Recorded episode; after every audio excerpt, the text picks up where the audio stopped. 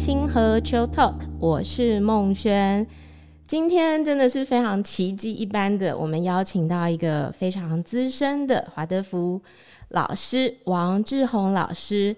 呃，我其实以前真的是有眼不识泰山，没有听过王志宏老师的大名。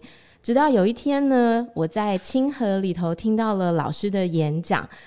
真的是当下觉得不能只有我听到，所以呢，马上力邀老师来参加我们的节目，和我们对谈青少年。没有想到老师非常爽快的答应了。那我们先欢迎志宏老师。谢谢孟轩，午安，还有清河的朋友，大家午安，我是志宏。我们知道那个志宏老师的资历是非常非常资深的，呃，我们知道他在慈心已经有非常多年的经历，呃，甚至是呃带领过很多青少年的孩子，然后也有校长啊、主任的各种经历。但是对我来说，志宏老师很像是一个家长界的明灯。就是对于懵懵懂懂不知道到底怎么样跟孩子相处的家长，听完志宏老师的演讲，都会觉得突然间整个心情变得轻松起来。所以呢，今天我们要请志宏老师来跟我们分享，青少年到底是一个怎么样的存在？他们是一个很像大人，但是内心其实还没有成为真正的大人。嗯，好，孟轩，我很喜欢这个题目哈，因为。我也是当了爸爸之后才开始学当爸爸。那跟青少年相处，从一开始被他们教育，到后来慢慢理解青少年是什么状态，其实是一个很漫长的过程。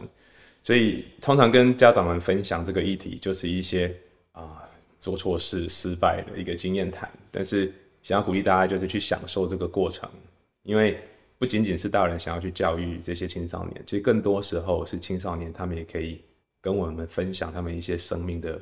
一些一些观点或亮点，这是很有意思的哈。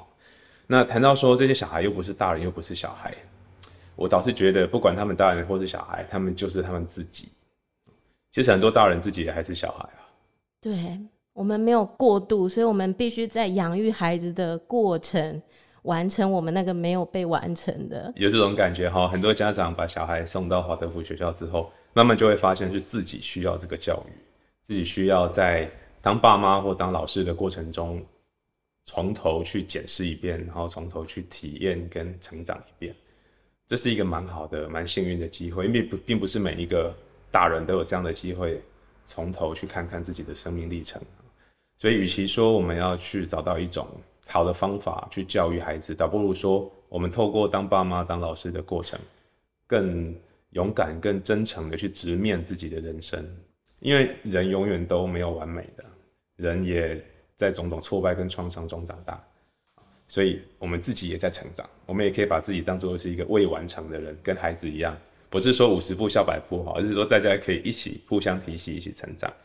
老实说，我们华人社会有一个传统，那种传统就是高高在上的家长姿态啊，或者你可以看到这个社会那种家父长的概念啊，那种上对下的权威都还是很浓厚。其实这对成长来说，并不是一个正向的一个背景条件。那时代在变了，那如果我们一起要去探讨教育这件事，我倒是觉得我们可以更勇敢一点，把这一些结构性的外在的结构或自己内在生命的结构的这些问题，勇敢的把它摊出来，好好看一看。那我们都知道，青少年都会有一个叛逆青春。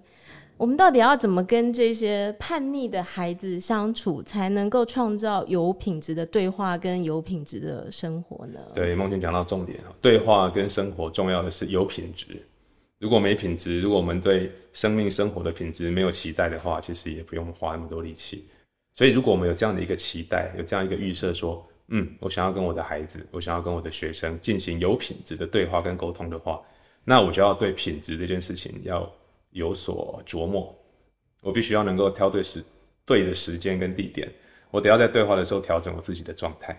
你会发现青少年他们很好玩，他们好像充斥了很多不满跟批判的情绪。那人在什么时候会不满？就是就是看不惯啊，就是不满意啊，就是对很多东西跟自己的心里的期待有落差。然后很好玩的是，他们不满的对象可能不是这个世界，也可能不是大人，也有可能是他自己。啊，所以我们不用太担心他们那种批判或者不满，是不好的，反而因为那种想要变得更好的，对自己仍然不满意的那种那种情绪，是他们成长的动力。所以，如果我们接受这一点的话，其实我们可以用一种欣赏跟正面的眼光来看所谓的青少年的叛逆或不满。但是很难，你知道，因为有的时候你已经觉得你好声好气跟他讲话了，我对他态度还是非常的呃，对，不屑。你这个例子举得非常好，所以大人也会对小孩的不满而不满。那如果说小孩可能是不满意他自己，因为他想要变得更好，那大人的不满会不会也是不满意自己的表现？为什么我这么努力的小孩还是不听我的？为什么我这么认真的孩子还是没有办法变好？那你会发现，那个听我的或照我的期待变好。其实跟孩子无关啊，那是大人自己的期待啊。如果我心里还存着一丝我想要掌控他，我想要我的孩子照我的图像去发展、去成长。第一个，孩子绝对不会听你的；第二个，大人自己就会对自己不满了。我居然无法控制他，所以把这个控制的那样一个念头拿掉，你就会发现事情会单纯很多。他就会从一种互相拉扯，而变成是一种互相陪伴跟支持的关系，关系瞬间就改变了。但你知道，我忍不住在这个时候很想插一个家长提问：如果大人连对自己的人生都觉得不满的时候，我们要怎么样去带领孩子，在他们面前演一个好大人呢？你确定今天的时间足够谈这个话题吗？大人对自己的人生不满，我们刚刚提到，没有一个人的生命是圆满或已经完成的，所以我们就接受这件事情吧。我们每个大人也在成长的过程中，那成长这件事情就需要做功课，因为我们从小到大在各种。未完成的状态里面去提升自己，去成长自己。那如果我们把孩子带给我们的功课，或者是身为爸妈的这样一个任务，当做是一个功课的话，我们就先接纳自己。我现在还做不到啊，我现在就还是有脾气啊，我还是有有我自己的坏习惯啊。先接纳这件事情之后，我们才不会浪费力气在捍卫那个心理状态，你 you know, 采取防卫姿态，然后反而把力气都消耗掉。我也不用浪费力气去。去维持某一种表象或传统的权威关系，而是把它放下，把它归零。教育里面有一个很重要的东西，就是无代。无代其实是一种尊重啊。无代最早是庄子讲的啦，但是我们把它延伸到这里哈，就是说，你对孩子，当然你会有所期待，但那期待是你自己的事，跟孩子无关。你愿不愿意尊重这个眼前这个生命，他就是他自己。然后我跟他所做的一切，我尽一切努力去帮助他，因为我爱他嘛。这爱是无条件的。啊，如果你自我反省到说我的爱其实是有条件的，那问题就大了，那这个就谈不上教育了，那只是控制。所以如果我们真的反省到说，对啊，我对他爱是无条件的啊，那我为什么要用那种语气去对他说话呢？他达不到我的期待的时候，难道我就不爱他的吗？啊，所以如果我们有发现到这件事情的话，你就发现瞬间问题变得很简单，我们不需要再拉扯，不需要再做心理防卫，不需要去维持面子。你知道多少家长在面子里面把关系都打坏了？非常可惜，但是面子真的重要吗？因为不能让小孩骑到头上来的这种传统思维，其实控制着很多家长。嗯，其实孩子才不会骑到我们头上，他们没那么 没那么无聊哈。他们其实无论如何，他们都会向往爸妈的典范。每一个孩子一定都期待着大人世界作为一种典范，让他们获得某一种一种对生命的信心。每一个孩子也会无条件的爱着爸妈。但是他们也许会怀疑，如果我不乖的时候，爸妈会不会不爱我？所以孩子的孩子的批判，孩子的那些啊冲动，或许只是想要去测试爸妈会不会始终无条件的爱我。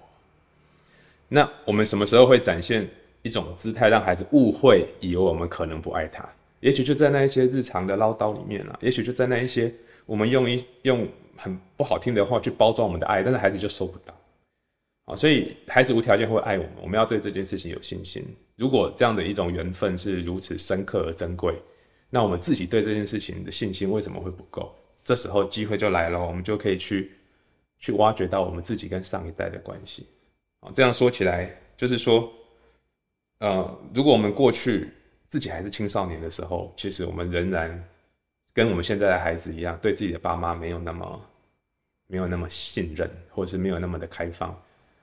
然后那个年代的爸爸妈妈其实生活也是比较辛苦的，你很难要求他们在为三餐奋斗之余回到家还好声好气、很华德福的跟你讲话。但是以前我们不懂，我们会很叛逆，我们会觉得很不满。现在我们懂了，因为我们自己是爸妈了，所以其实在这一刻，我们就可以成为不同的爸妈。我们可以让孩子相信我真的爱你。所以就要从自己开始做改变，开始从自己内在的这一些无名、这些这些纠结先解放掉，先看到，然后让孩子知道，其实妈妈并不是并不是那样的。但孩子也可能会告诉你说：“好了，妈妈，我告诉你，其实我也不是那样的，是有这样的可能性的。”所以，我们得先放下一些身段。然后才能够更柔软的接近他们。可是你知道，现在有很多家庭都是双薪家庭，然后每一天爸爸妈妈其实在外面忙了一整天，回到家，他看到眼前看到的可能就只是看不下去，很想要批判的那些东西。那这些已经忙了一整天，非常疲惫的爸妈，又要怎么去放掉所谓的“我不要唠叨，我不要要求他，我不要有这些”，然后来创造一个我们彼此。都有一个空间的对话。对，这个是一个很复杂的问题。每个家庭的条件状况其实都不一样。我分享一个大原则，就是如果我的工作、我的生活模式已经让我没有办法平心静气的跟孩子相处，那么整个家庭还有我自己的人生品质可能都是不好的。那我为什么要继续这样下去？什么才是重要的？家庭成员才是未来彼此生生世世，有时候可能不止这一世啊，生生世世我们成为亲密伙伴。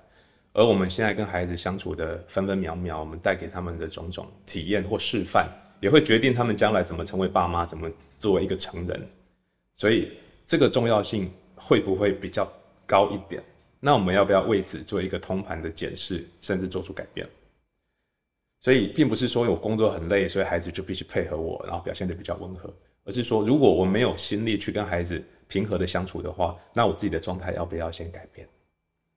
然后大家觉得工作很累，你觉得小孩累不累？我今天当老师，我可能要上十门课、十五门课，孩子是一天从早上到晚满满的课，诶，你要想象他其实是经过了一整天的辛苦啊，读书也很辛苦啊。当然孩子不知道当学生很辛苦，可是对他来说那已经是很辛苦。他可能还跟朋友吵架啊，还被女朋友分手干嘛？你 anyway，他有他自己的生命，那我们是不是也愿意尊重他？不能永远累的都是自己，别人都得要来配合你。这时候我很想要问一个稍微有一点大的问题。我觉得父母亲会处在一个非常疲惫的阶段，对于大多数的人来说，可能他们正在做的并不是真的自己非常喜欢的工作。那我们对下一代会有这么多限制，或者是有这么多的制约，我觉得有一个可能是。我们很害怕他未来没有办法过上自己想要的生活。为了想要过上自己想要的生活，他就必须要有好的学历，有好的学历就可以找到好的工作，有好的工作他才能够有好的生活。这是传统的人对这个现实的考量是这样。那志宏老师，你会怎么去看待呃金钱幸福？生活的这个关系呢？我我很乐意跟大家分享我个人的看法，大家不一定要同意。就是幸福生命的品质，你能创造多少价值或意义，这件事情跟金钱一点关系都没有。有些人他家财万贯，然后他是他是个富豪，他可能生活很很干枯、很单调，没有价值，对他人也没有贡献。可是这是每个人自己的选择，就是一种价值的排序，你很难说。意义跟价值是什么？我搞不好我有很多存款，那就是我的价值跟幸福，这个都 OK。那我们就用一种现象的角度来观察一下，看看这个时代，我们真的缺钱吗？我们真的吃不饱吗？我们缺的能力并不是赚更多钱的能力，而是怎么正确花钱的能力。把钱花掉，换成真正的幸福跟价值；把钱花出去，可以换来孩子的成熟、自己的成长。这个才是难的地方。可是我们教育没有在教这些。我们教育只教你竞争排名，然后往上爬，考好一点的学校，找好一点的工作，买好一点的房子，以后你就有条件住比较高级的灵骨塔。其实这些东西真的重要吗？我们必须要啊、就像刚刚讲，我们在反省我们的亲子关系的那种内在模式，这些模式也是人创造出来的。它是基于什么样的心理动力去创造出来？是基于幸福的追求吗？还是基于一种恐惧或不安的填补？我们可以想一下这件事情。台湾早期社会因为大家都辛苦嘛，所以你必须在最快的时间找到生活的条件。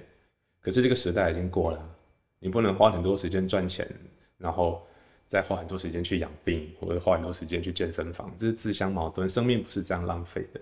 那时代真的在考验我们。我有时候不想说时代在考验，我也想说时代在召唤我们。你看这个时代，你如果是一个年轻人，你觉得这个社会很好吗？你长大会充满幸福快乐吗？不太容易，对不对？因为大家讲民智已开也很奇怪，因为现在人天生就是脑袋就是很很灵光，所以就看到这个社会这个世界真的是有问题。可是偏偏我们拥有的资源这么丰富，比以前强大很多，我们为什么不能好好的改变它？我们为什么一定要继续在恐惧跟不安里面，然后苟延残喘的生活？所以是时候做出一种根本的改变。如果我是因为安全感，我必须要无可奈何的赚钱，你希望你的孩子也这样吗？我有时候演讲的时候就嘴巴很坏，我就会举手，就说你希望你的孩子长大之后变得跟你一样的举手。我就会分析一下，你快乐吗？你幸福吗？你人生目标达到了吗？你的梦想在哪里？如果三十年后你死掉了，你心满意足了吗？你觉得你孩子活在这样的社会，然后跟你一样无奈的活着？这是你的目标吗？如果不是，当然不是啊。如果不是的话，那我们该怎么办呢？要不要归零，从头思考，回到作为一个人的的角度，回到生命很珍贵但是很短暂的这样一个角度，我们从头来思考有没有不同的可能性？正因为这个时代不够好，所以我觉得下一代有很多可以改变的地方。正因为下一代他们要去成就他们未来的社会，所以我更觉得。我们要给他们可以去改变社会的能力，可是你知道吗？很多爸爸妈妈他们把孩子送来华德福的时候呢，他们一边希望他们有这样的能力，一边又很矛盾的觉得，那衔接怎么办？那怎么回到体制内？要是回不去了怎么办？我想这个是志宏老师应该会被问了上千次的问题。生命只要有一点点转换，不管空间或阶段的转换，就一定有衔接的问题。你不要以为体制内国小到国中没有衔接，我连换个班，体育课换到英文课，我都有衔接的问题。重点是这个生命本身，它有没有足够的能力去自我观察，然后去认识环境，做出调试，然后有主动学习跟改变的可能性。我常常讲，华德福是一个迈向健康的教育。健康不代表一切圆满，然后天下太平，然后永远跌倒也不会受伤，不是，而是。你面对外在世界的考验、冲突、创伤，或者你跌倒了、你生病了，你知道怎么复原，然后你的身体有足够的生命力让它可以复原，那才是真正的健康。所以问题并不在于你给他一个一整套的模式，然后只要不要与众不同就没有衔接的问题。那比较像自欺欺人，就好像如果整个国家的人都都习惯于被洗脑，或是或是所有的人都习惯残害自己，那从众就是个好选择嘛。当然不是啊，而是回到这个生命本身的真实的样貌。所以健康是什么？健康就是你要很现实的去面对生命的课题。以华德福教育来举例啊，在我的观念里，其实所有的教育应该都一样。每一个年级阶段的小孩有他不同的成长的需求跟功课，你需要去满足他的需求跟功课，而不是用那些外在的基于恐惧跟不安的主流价值，一直在做外在的那种没有必要的追求。然后等将来赚了钱之后，再花几十万、几百万来上什么心灵潜能课啊、自我疗愈，就 很很好玩。所以，我们孩子还小的时候，我们就要赋予他在每个每个阶段去长出他该有的身心灵的健全的能力。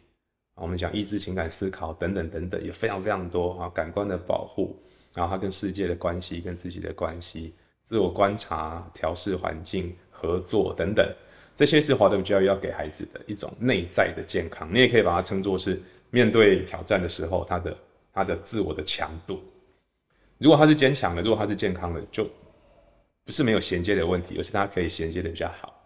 那你不往这边去努力，你在做一个系统上的从众的一种追求，其实仍然是一种不安，一一种安全感的填补，它并没有解决到真正的问题啊。嗯，没错。而且我觉得在志宏老师很多次的演讲当中，都让我觉得问题不在孩子。问题在我们要成为一个怎么样的大人？怎么样让我们可以变得更稳定，在孩子面前可以带领他们、陪伴他们？这时候又不 不禁要插进一个听友提问。我们都知道保护孩子的感官是非常重要的事情。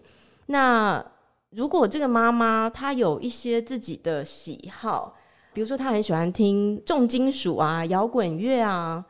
我们要到怎么样的时候才能够做自己，才能够不用担心在孩子面前是一个不好的示范呢？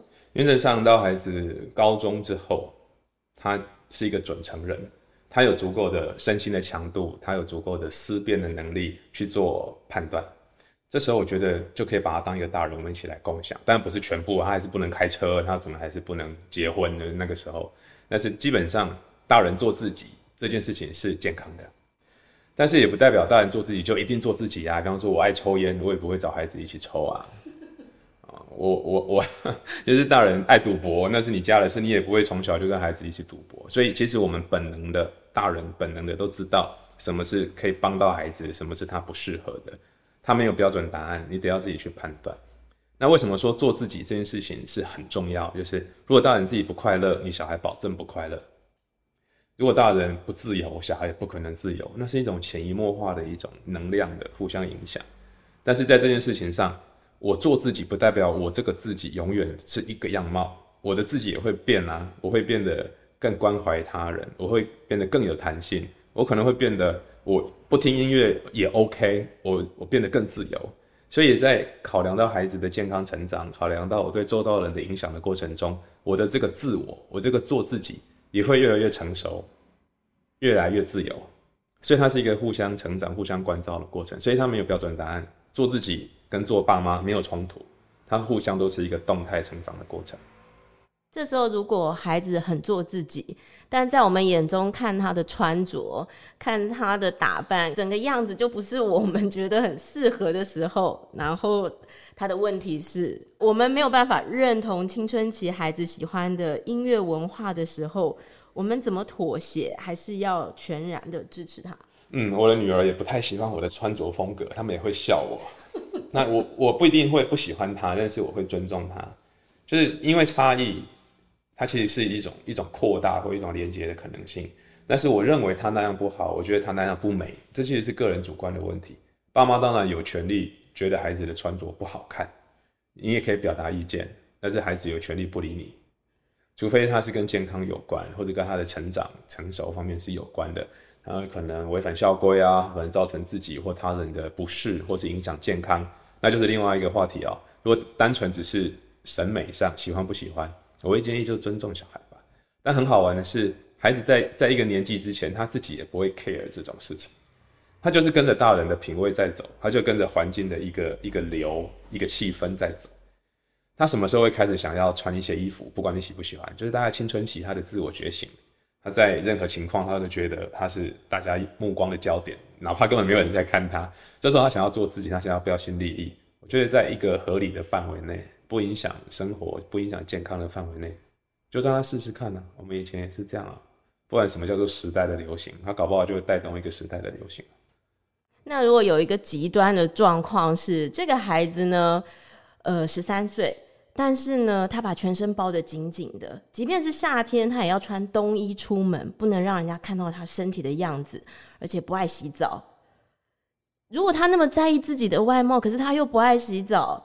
我们到底是要把他的衣服脱掉，然后让他好好的出去见人，还是我们要尊重他想要藏起来的渴望？嗯，藏想要藏起来，把自己包紧紧，这是一种典型的青春期早期的状态。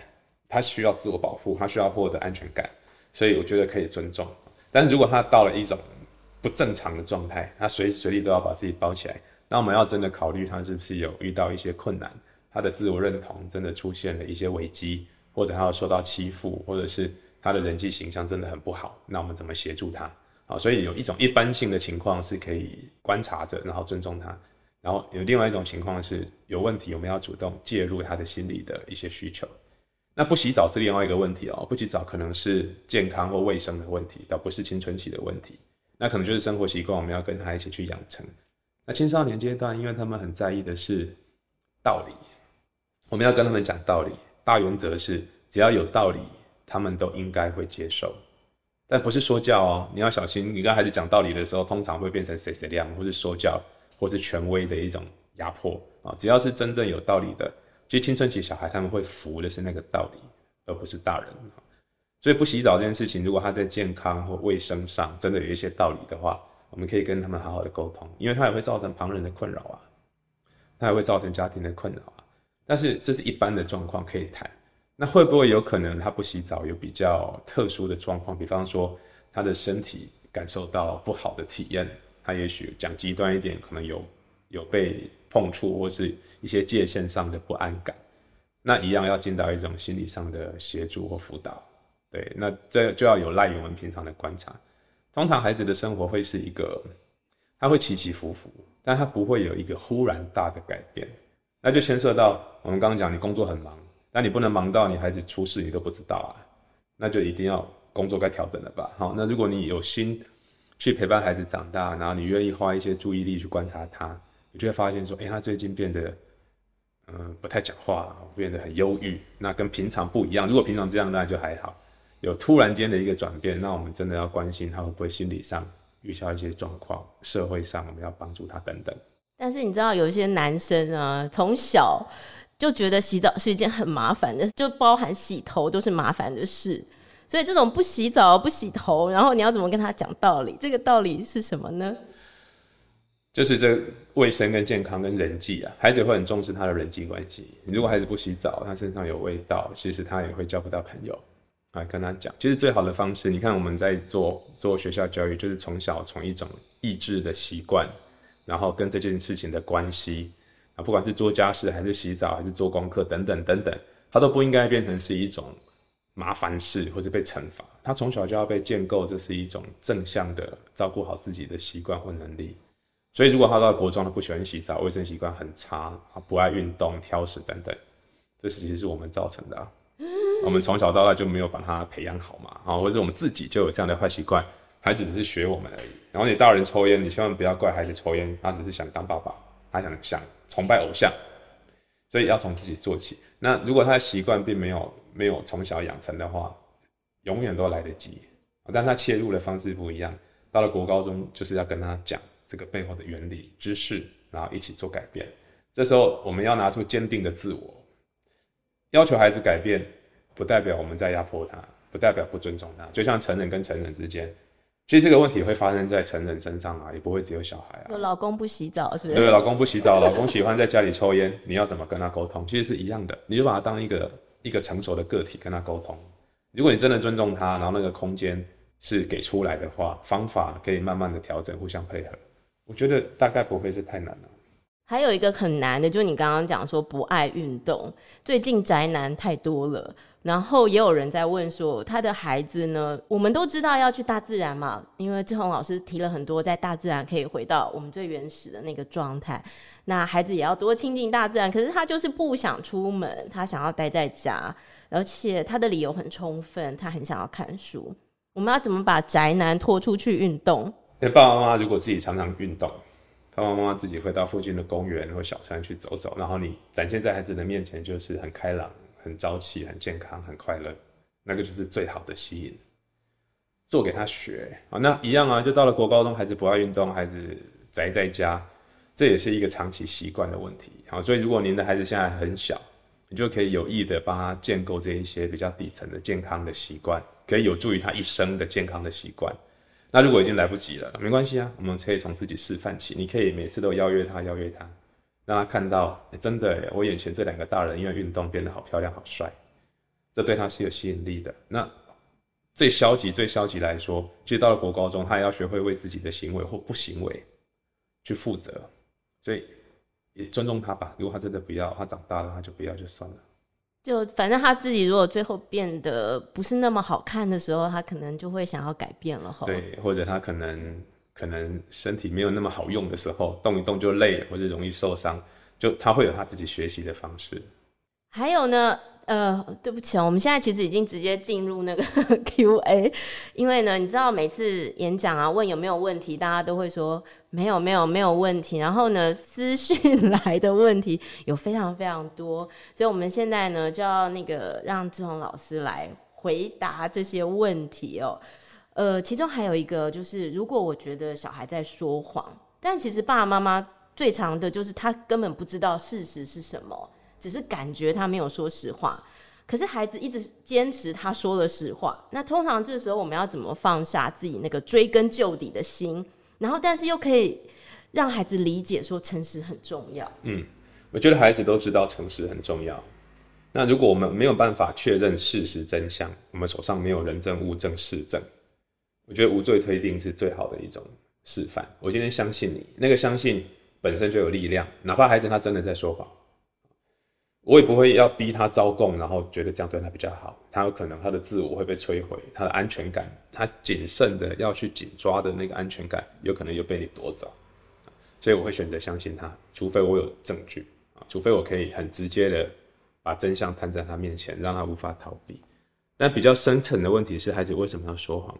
他是没有能力面对真相吗？他是怕被打被骂吗？或者他怕大人失望？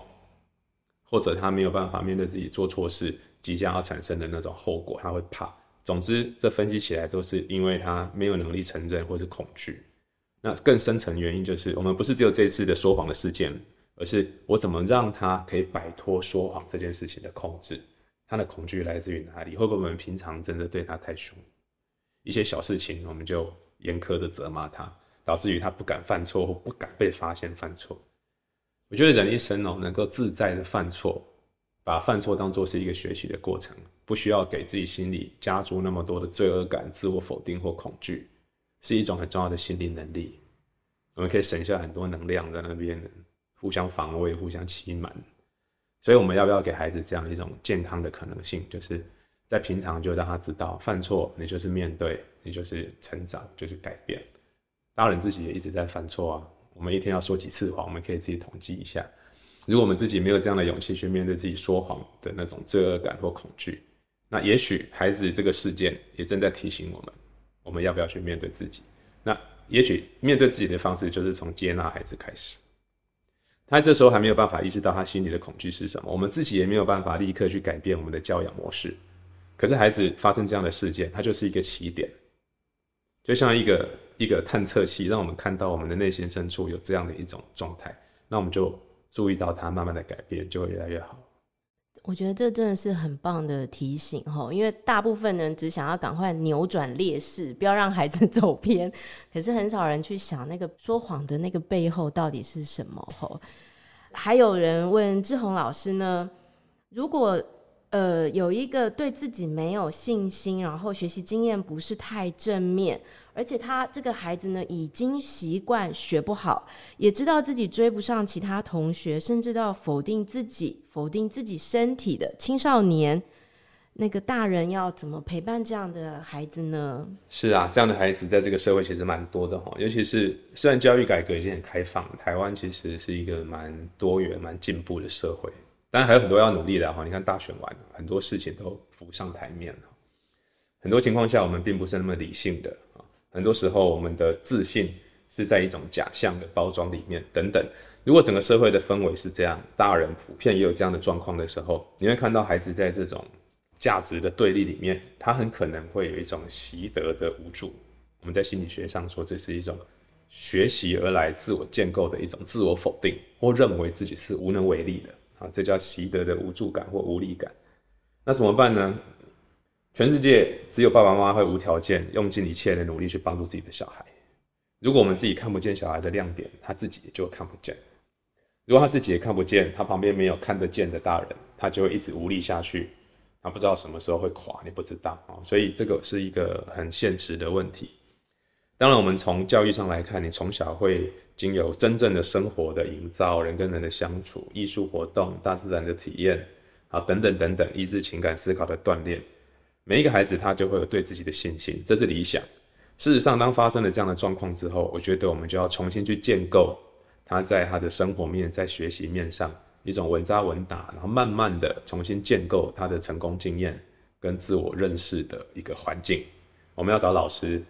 做这样的一种一种个案的理解，就是家里是什么样的生活状况，然后学习状况你哪里有问题，那我们要全方面的去支持他。我们可以比孩子更更仔细的去观察他自己，然后在生活中跟他谈。有一个说法，最近流行一个说法，说优秀是赞美出来的，我不是很同意这样的说法，但是优秀是在真实的成就感中累积出来的，它必须是真实的。我们今天给孩子的赞美，更多的是把他的表现点出来，我们一起看见，得到的成长，得到内在的满足，那是真正的成就感，而不是给一个不合比例的夸大的那种赞美，这个要小心。所以，只要我们创造这样的机会，然后在孩子在学校、在家庭的生活，你一定可以发现到他有无数的优点，每一个人一定都有。但是我们要把它提出来，我们要先看见，然后跟孩子一起去看见。那如果他就是已经形成了这种一种无力的或无助的一种内在的状态，也许他已经陷入了某一种学习模式。我觉得我们尽力而为就好，不要把它当做是一个太严重的问题，因为他有可能在下一个阶段或换一个环境，他就会有一个从头开始的机会。那我们就去看，在这样的在这样的看似比较负面的或比较无力感的环境里，他可以学到什么经验？要永远要正向的去看待这件事情，因为。我们不需要在负面之上再加负面。如果我如果我的环境已经很负面了，如果我遇到一群人，他们已经没有办法很正向的跟我相处了，那我不要在自己的负面上再加上一个对负面的负面批判，它会让自己掉进那种自爱自怜的漩涡。所以平静的观看，然后找到可以着力的小小的点，然后找周围的大人一起来合作，一起来努力，我觉得就可以就可以创造一个支持的网络给他。而且说不定这个挫败的经验是他未来新生的动力吼。嗯。而且我觉得现在的社会比较鼓励那些长袖善舞的，或者是比较容易被看到的孩子，有一些其实不是那么善言辞的，或者是那么求表现的孩子，反而很容易会被忽略掉，并不是他们不够好，是，而是我们没有真的真实的看见他们的好吼。我有一些年轻朋友。嗯，他们年轻的时候，小时候可能跌倒过、受挫过，或者可能在黑暗中受困很长的时间。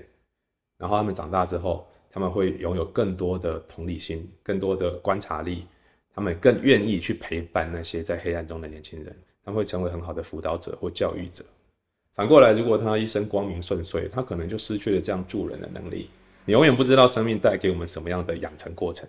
也许这个过程就是他学习的历程，也不一定啊。当然，在那个过程中，我们不能让他就跌倒爬不起来，大人还是可以做一点事情，但也不用太担忧，因为生命就有他自己的选择。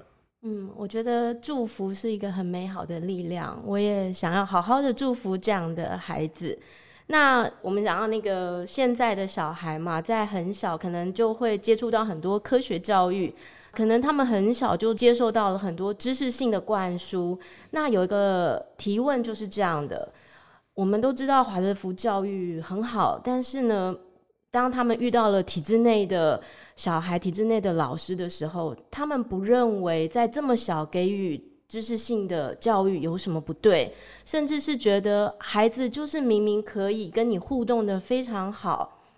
但是我们又没有办法去佐证说，这样未来可能对他的影响是什么？我们有一点有苦难言，说不出来。但是我们到底要怎么去让体制内的老师们可以去理解？呃，这么小不要去接受这一些知识性的东西，有没有一个具体的例子？为什么我们要把思考放在最后面，要先培养他的情感跟意志呢？嗯，我们可以从现象来判断啊，这个时代每个人都很聪明。每个人都很会讲，很会变，然后这个社会有没有因此变得更好？真正在危害这个社会的人都是最聪明的人，学历最高的。我没有讲哪一所学校哈。然后，如果这个社会追求的是那种高学历的表象、外在肯定的那些光光环或主流价值的那样的一种一种标签，其实我们会失去更多生命真实的东西。其实很多高成就、高学历的人，他是一辈子得要维系在那个假象里。不然他甚至连自我认同都做不到，你就不要想他能不能活得自在，然后还去贡献别人，这样真的比较好吗？我们看到这个社会上有很多默默的、认真的、善良的人，然后他在人群中他就影响着身边的人。我们很很喜欢社会上有这样的温暖的存在。他可能不聪明，可能不有名，可能很有钱，我们不知道。但是你看那一些。表面上的成功人士，他们真的快乐吗？他们真的有贡献吗？还是他们激发了更多的对立跟冲突？所以，我是从现象学的角度，我们去看这个社会。当然，那东西是是很吸引人的，就是被肯定、被认同，很有钱、很奢华，好像那种资本主义社会、现代主义社会的那种成就是很吸引人，那是一种诱惑。但其实，那个是导向一种毁灭，导向一种互相竞争、互相排挤。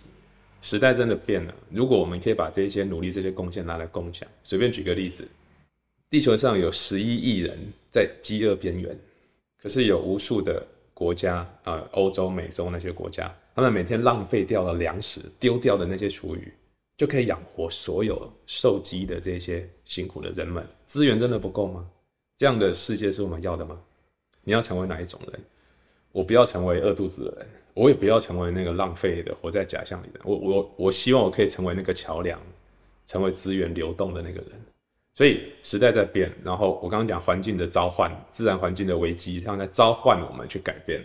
我们自己人心的那种恐惧、不安。焦虑也在召唤我们，要回到那个本质。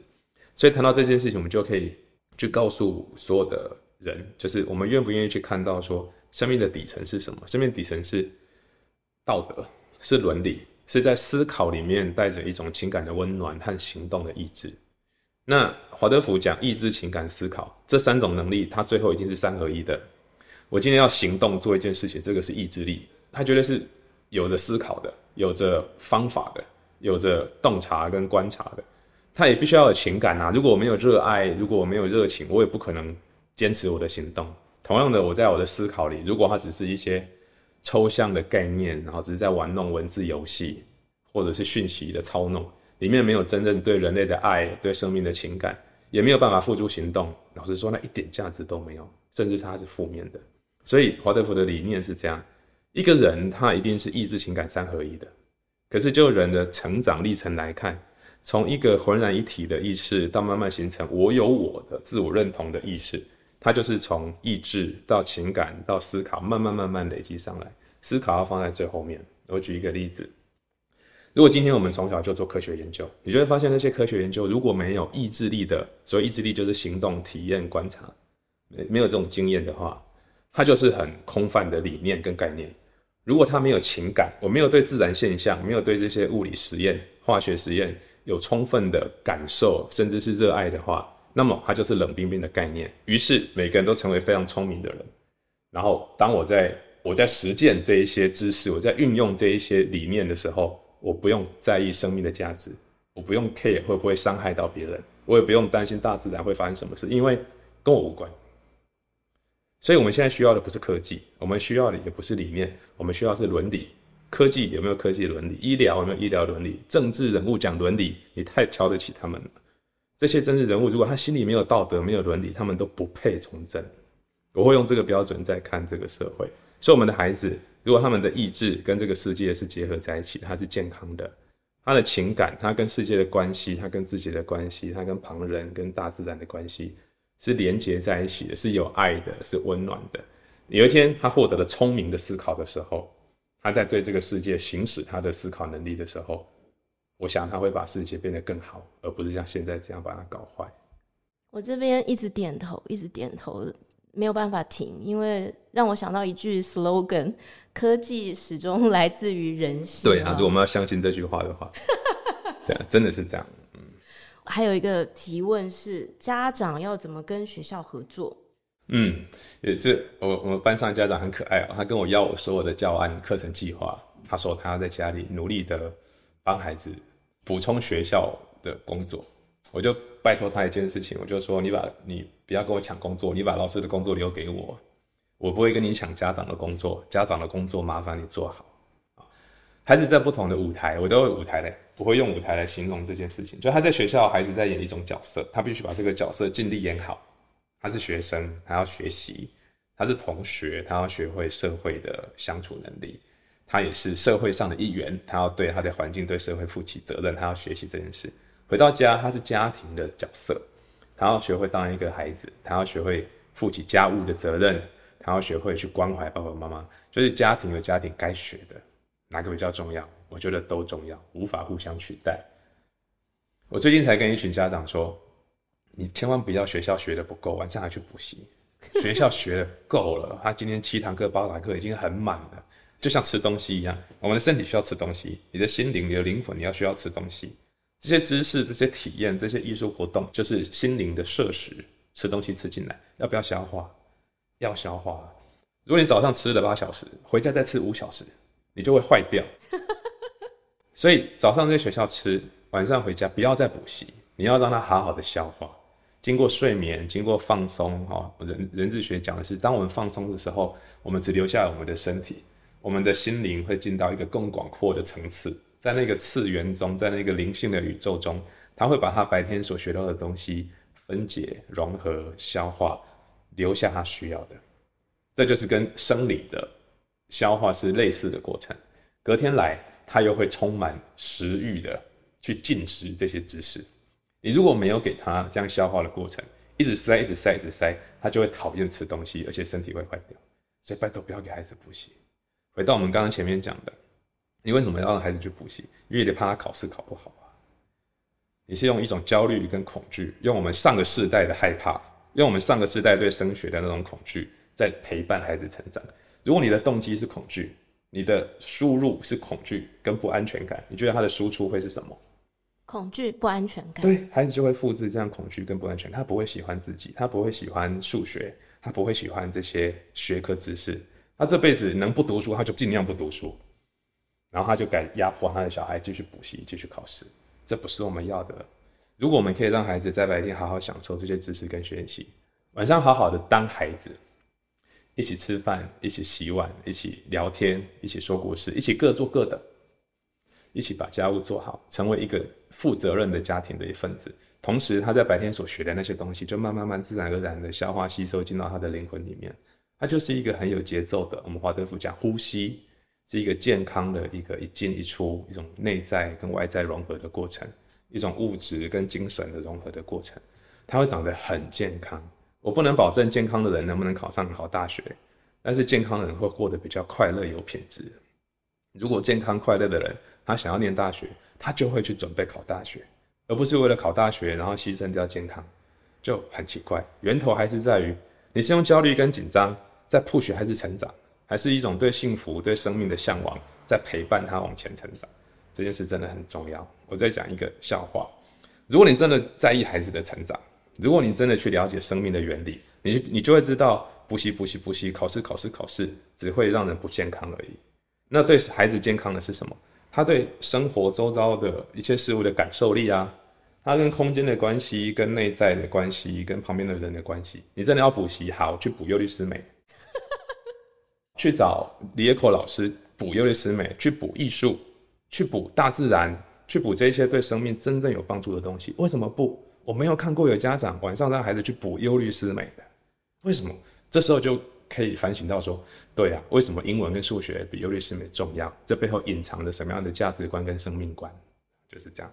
还有，其实大家都忽略了，其实青少年睡觉也是很重要的。这最重要，对，睡觉充足是非常非常重要的。而且就像你说的，其实睡觉也是他们吸收、消化、好好休息、放松，再重新开始一天的。如果他都已经没有时间睡觉了，他要怎么样好好对待你，可能也很困难吼。所以下面这个问题还需要问吗？志宏老师要怎么样？陪伴孩子一边面对华德福课业，一边准备职考会考呢？嗯，职考会考就是人生一个重要的课题，但它不是最重要的，它也不是唯一重要的。你可以看一下八年级、九年级的小孩，你问他什么东西重要？职考会考重要？职考是考大学了，会考是考高中，我们就讲升学考试好了。你问一个青少年，升学考试重要还是谈恋爱重要？谈恋爱啊？对啊，对啊，啊都重要。其实都要去面对，但它都不是唯一重要的事情。我们可以想象，我们不想要让孩子谈恋爱，有可能是因为不爽，因为我们以前被禁止谈恋爱，有这样的哦。那也有可能是担心孩子谈恋爱之后，他书读不好，他作息受影响，生活受到干扰，所以孩子不应该谈恋爱。好，如果今天一个孩子为了会考，然后熬夜读书，拼了命什么都不做，只考试，所以他的生活、他的健康、他的人际关系都受到影响。我们要不要禁止他参加考试？要。好，所以就看哦，这个你就发现我们很多习以为常的迷思，我们还是觉得升学考试是唯一重要的，种种现象都在告诉我们这件事。那要不要改？所以对我来说，参加升学考试是重要的。如果生活中有这样的一个考验摆在面前，我们就大大方方、快快乐乐的去做它。就像今天学生问我说：“老师，我要不要跟他告白？”我就会确认你真的喜欢他，你就跟他告白。我教你怎么告白。如果你想要念高中，老师，我真的很想念高中，因为我将来要干嘛干嘛。如果你真的想要念高中，好，我来教你怎么准备会考，其实都是一样的。所以我常常举一个例子，就是如果在华德学校，我们会去登高山啊，登高山是一件很困难的事哦，它的危险性比会考还高。然后你要怎么去完成这样一个登山的考验？你要准备，你要开始练体能，你要找伙伴，你要排时间规划，然后收集装备，然后做好所有的计划、急救、撤退等等，要做半年的准备，然后最后一起努力的，然后流着汗啊，咬着牙去登那一座山。下山之后你就得到一次经验 啊，你可能登不了顶，因为一般高山症发作或者发生什么状况，你登不了顶，可是它就是一次努力的辉煌的人生经验，不管你有没有达到目标。对我来说，考试也是这样，考完了就没了，它并不会决定你的人生太严重，真的不会。听众里面一定有很多台大、清大，对不对？你觉得你的人生很美好吗？你你登上台大这座高山之后，你人生就再也没有问题了吗？或者，如果你当年没有考上台大，你会不会有更宽阔的可能性？啊，我没有针对台大了哈，因为最近台大跟匪逃匪都很流行，只是随便拿来举个例哈，随便拿来举个例。其实我们都知道，这些升学的东西仍然是在那种不安全感里面在绑架我们。它很重要，好好面对，但它没有那么重要，不值得为他牺牲掉生命的其他面向。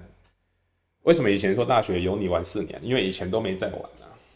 那你看看华德福的高中生，他们毕业之后到了大学，他们都玩过了，他们觉得身边的小朋友、身边的大一的同学好幼稚哦。这些东西有什么好玩？有什么好在意的？啊，你辛辛苦苦考上大学，然后就开始浪费时间，不好好读书，他们觉得很好笑。为什么？因为你从十二岁到十六岁，你该体验的、你有兴趣的、你内在必须要去挑战、去经验的，我们在华德学校全部都经验过了。上了大学就是好好好好读书、做学问、培养自己的专业。那为什么我要牺牲掉一切的成长的的这些机会，然后只为了考试？考完之后才开始学生活，学跟自己相处，就整个都颠倒了。哦，所以有很多是值得我们从头去去思考的东西啦。嗯，在这个时代呢，有非常多的特殊的孩子。他们不是特殊，他们是比较有困难的孩子，比如说过动儿越来越多。那我有一些朋友，他们可能家里的孩子，甚至是呃有被判定是自闭症的孩子。那成为这样子的孩子的父母，我们应该要怎么去引导小孩，才不会让彼此都容易情绪失控？那这样的父母要平常要怎么处理自己的情绪跟压力？还有。我们究竟应该要相信专业，还是应该要相信妈妈的直觉？那这些孩子不吃药，还有其他的办法吗？究竟是小孩需要咨商，还是爸妈需要咨商？嗯，这样的特殊的孩子其实越来越多。那我觉得一个很重要的前提是，专业是我们必须要去去参考运用的。但是身为爸妈，因为我们最了解孩子，我们要相信自己的直觉，我们对孩子的。的观察是我们的一种特殊的专业，彼此之间可以互相参照。你如果你觉得你孩子 OK，他如果不吃药，他仍然可以把自己维持得不错，那你就可以跟医生说，我们不吃药试试看。就是他要保持一种动态的关系。最糟糕的一种就是一种物质主义式的、机械式的，如果这样就那样，有这个症状就吃这个药啊，不然就会怎么样？那种单一的。然后线性的一种思考方式，其实就会抹杀掉很多生命的可能性，这是第一个啊，所以要相信自己的直觉啊，也保持开放。第二个，特殊的孩子其实没有那么特殊，每一个孩子都是特殊的，他并不是在过动的光谱上在那个位置，而是他是一个全方位的一种可能性，他可能在这方面过动，另外一方面他可能就抑郁啊，所以其实不一定哈。所以如果我们先开放这件事情，然后从它的源头去看，源头可能是什么？当然，他会与生俱来，他会有一些特质，但是其实更多的可能是后天的。我们这个环境，这种急躁，这种这种匆忙，或者这种对立，其实这些敏感的孩子，有些特殊孩子，他只是敏感，他会对外在的这一些能量，他觉得不舒服。那你不舒服的时候，你根本就坐不住，无法专心，无法回到自己的内在世界。其实他可能不是过动，他只是不舒服，他被这个世界惹毛了。所以他他们才是比较健康的。反观我们所谓的一般人，其实可能只是比较迟钝或已经麻木了。啊，所以我们要试着从这个源头去帮他营造一个比较好的环境。当然家里可能做可能有限，因为整个社会氛围都这样，所以我们需要大家一起来做一种比较全面性的改变。另外就是接受这些孩子，他有他自己要体验的东西。他也许是想要帮助大人去觉察到一些什么，或者他自己需要这样一种体验。华德福教育里面，我们相信每一个生命都是独一无二。他为自己做了他自己的规划跟蓝图。那蓝图不只是为了他自己哦，他可能是为了跟他遇到的每个人哦，尤其是爸妈，尤其是他的老师或他的同学。我以前有一些可爱的小小朋友，我的学生就是这一类的小天使。他们的认知的方式，他们的内在的世界跟外界的关系是不太一样的。他们在班上就变成一个不一样的存在，他带给我们很多的，你说麻烦或辛苦也好，但是更多的是不同的体悟。我们可以因为这样的小天使的存在，我们学到更多的东西。啊，当然它会带来的一些困扰或引发我们的一些疲累或情绪，这都是很正常。但是这些困扰跟情绪之所以会被激发，很大一部分来自于我们怎么看它。如果你把它当做一个不正常，如果你把它所带来的改变当做是一种麻烦事，你当然就会觉得疲累或困扰。可是如果允许他，就有他自己不同的方式，不一定要这些小孩来配合世界，世界也可以主动去配合他。那双方都可以找到一个比较舒服的一种关系，也可以让这样的一种体验变得比较自然。啊那当然还是要多找一些专不同的专业人士，各种观点来平衡会比较好哈。因为如果我们用特殊教育的角度去给孩子做诊断，我都觉得那个都太武断了。因为每一个灵魂都是独一无二的。最后的最后呢，我们要讲到青少年三 C 的使用这个问题太大了，我知道。但是我们在最后呢，希望志宏老师给我们一些提醒。嗯，谢谢孟轩哦，我觉得这个问题真的很重要。我举一个例子，就是。未来会有一整个世代的孩子，因为疫情的关系，他们的认知模式，他们跟世界的的关系会不太一样，所以未来的某个时代会因为这三年的疫情，会有一些后果。好，那我们就可以想象，在没有手机的年代，跟现在手机已经跟生活完全结合在一起的这个年代，他在这些孩子长大之后，他们会产生什么样的后果？我举一个例子，我有一些学生。他们网络成瘾的很严重，他们不太能够长时间的思考，他们没有耐心去阅读稍微长一点的文章，他们随时随地都要拿手机起来 check 他有没有讯息，他很容易因为一些一些网络上的讯息的对立或者是一些猜想，他就变得很紧张、很焦虑，然后整个人变得很暴躁。所以不同阶段的孩子会受到手机的干扰的状况是不同，但是整体来看。它的害处比益处多。有人会说华德福是不是反科技啊？是不是跟不上时代啊？我我我完全持相反的观点。华德福是非常未来性、非常前进的、非常进步的教育，因为它要处理的就是这个时代的最重要的课题。这个时代最重要的课题不是科技有多进步，这个时代最重要的课题是人类的精神受到多大的威胁。人类的意义跟价值面临摧毁的危机，这才是最严重的。这跟科技无关。那你要说华德福有没有反科技？有啊，啊，我没有。我们有科技教育，我们反对的是科技宰制了人性，或者科技作为一种商品，作为一种表象的竞争力，它被凸显的价值太过夸大了，以至于我们在教育里面就被它牵着鼻子走。那你要说孩子有没有学科学，有没有学教育？有没有学科技教育？当然有啊！当我们从小训练他跟大自然的关系，我们让他累积观察、推理、思考的这些能力，这些是真正的科学能力。